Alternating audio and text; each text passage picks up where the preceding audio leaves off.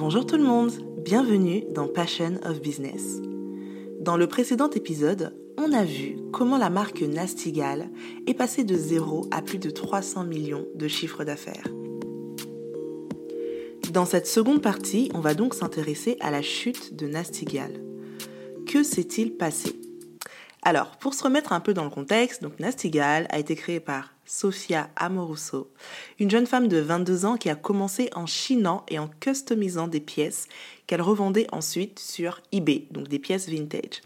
En 10 ans, son business est passé de 0 à plus de 300 millions de dollars de chiffre d'affaires. Une vraie success story comme on les aime. Pourtant, un beau jour, le monde s'est réveillé avec une nouvelle qui a, comme on dit, break the internet.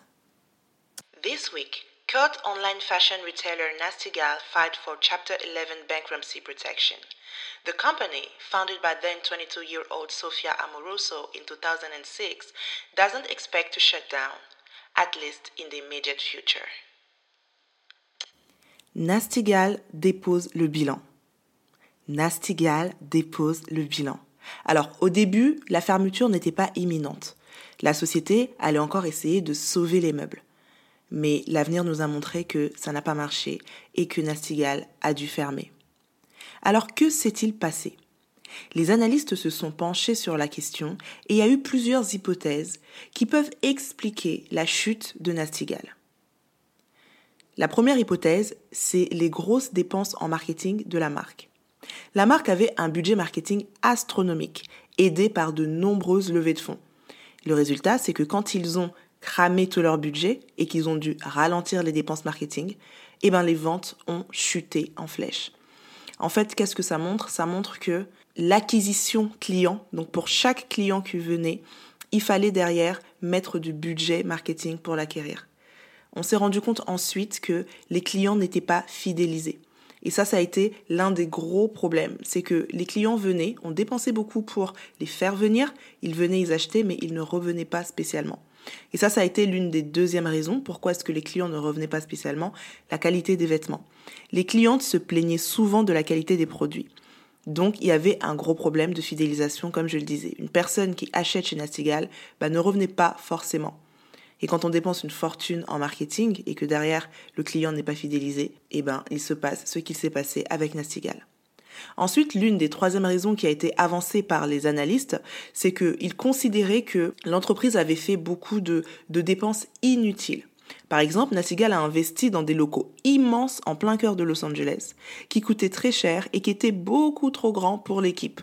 Donc au final, beaucoup d'images, beaucoup de matu vues, mais derrière, des coûts hyper lourds et qui n'étaient pas forcément rentabilisés.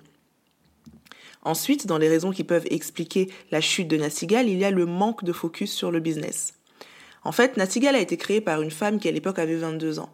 Donc elle a embauché des personnes qui étaient un peu comme elle. Et je trouve que c'est très bien de donner la chance aux jeunes, etc. Sauf que, d'après les analystes, l'équipe étant très jeune, bah, ils étaient plutôt focus sur la partie créative et un peu moins sur la partie business.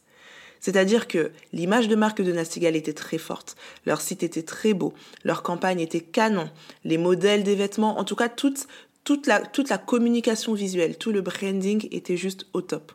Mais derrière, comme je l'ai dit d'ailleurs dans l'un des épisodes que j'ai fait sur ce podcast, entre branding et business, il y a une grosse différence et les deux sont tout aussi importants. Et la partie business, c'est vraiment la base. Et apparemment, d'après les analystes, c'est sur cette partie business-là que Nastigal pêchait un petit peu, notamment sur tout ce qui est rentabilité, marge, etc., etc. Ensuite, une autre raison, c'est que il y a eu un passage du online au physique qui a été raté. Nastigal a commencé sur eBay, c'est ensuite devenu un gros site internet. Donc c'est une marque un peu comme Asos finalement qui était très axée sur le digital. C'était une marque qui est née sur internet et qui maîtrisait ce canal.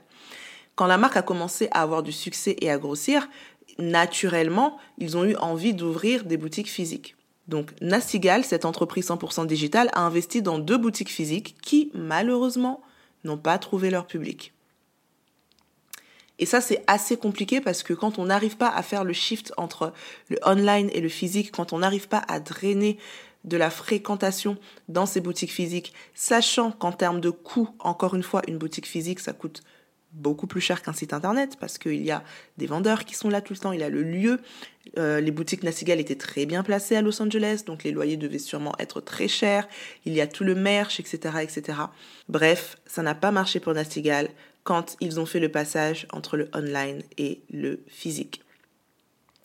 Et enfin, l'une des dernières raisons qui pourrait expliquer la chute de Nastigal selon les analystes, eh ben c'est la fondatrice. Sofia Amoruso. It was a big captain abandoning the ship as it was sinking. She seemed to have prioritized her own brand over the company she helped build. En gros, il a été reproché à Sofia Amoruso d'avoir abandonné le bateau alors qu'il était en train de couler. En fait, qu'on se le dise, pendant l'ascension de Nastigal, sa fondatrice est devenue une véritable star. D'abord, elle a écrit un livre, Girl Boss, qui a été New York Times bestseller et qui s'est vendu par milliers et milliers et milliers d'exemplaires. Elle a eu une série sur Netflix dont elle était la productrice, qui racontait un petit peu son histoire et les débuts de Nastigal. Elle faisait des conférences dans le monde entier. Selon les analystes, elle aurait perdu le focus sur Nastigal il y a même des employés qui se plaignaient qu'ils ne la voyaient jamais. Elle n'était plus là aux réunions. On sentait clairement qu'elle avait commencé à privilégier son personal branding plutôt que la marque. Et comme son image était très forte et était très attachée à la marque, ce détachement qu'elle a eu avec ce bébé qu'elle avait mis au monde s'est fait ressentir parce que sans elle, il manquait quelque chose à Nastigal. Il n'y avait plus l'aura qu'il y avait autour de la marque. Et c'est ce qui a été reproché à Sophia. D'ailleurs, un an ou deux avant que la boîte ne dépose le bilan, elle avait euh, laissé son poste de CEO pour mettre quelqu'un d'autre à la tête de l'entreprise, mais c'était déjà trop tard. Le mal avait déjà été fait. En gros, on a là une marque avec un gros potentiel. On a une marque qui finalement avait tout pour réussir et on peut même se le dire, c'est une marque qui a réussi, c'est une marque qui pendant dix ans a brillé. Et finalement, il y a eu des réalités qui ont rattrapé la marque, des réalités de coûts et des réalités business. On a reproché à la marque de ne pas avoir eu de personnes en interne assez euh, je dirais pas compétente, mais expérimentée peut-être pour gérer cette croissance qui était exponentielle. On a reproché euh, à la fondatrice de ne pas avoir été assez focus quand il fallait. On a reproché à la marque ses dépenses astronomiques en marketing et en image. Bref, ça montre tout simplement qu'une marque, bah, c'est pas seulement de l'image. L'image, c'est, la cerise sur le gâteau. Une marque, c'est avant tout un business. Et il faut vraiment que la partie business soit posée, qu'elle soit structurée, qu'elle soit carrée. Et la partie image qui arrive par-dessus et là, ça donne quelque chose d'extraordinaire. Mais quand on a cette partie business qui finalement est la fondation, quand ça pêche à ce niveau-là, et eh ben malheureusement, ça finit toujours par rattraper. Et c'est ce qui s'est passé avec Nastigal. La fin de l'histoire, c'est que la marque a été rachetée par Boo, donc elle fait désormais partie du groupe Boo. Ils ont racheté la marque, ils n'ont pas racheté les boutiques physiques, donc on, voit clairement que eux, leur focus, c'est sur le digital principalement. Donc la marque Nastigal existe toujours, mais l'entreprise Nastigal, telle que l'avait fondée Sofia Amoruso à ses 22 ans, n'existe plus. Voilà, c'est tout pour aujourd'hui. J'espère que cet épisode vous aura plu. Si c'est le cas, n'hésitez pas à me laisser un petit avis sur Apple Podcast. Je me ferai un plaisir de vous lire. Quant à moi, je vous dis à très bientôt pour un prochain épisode. Et en attendant, prenez soin de vous.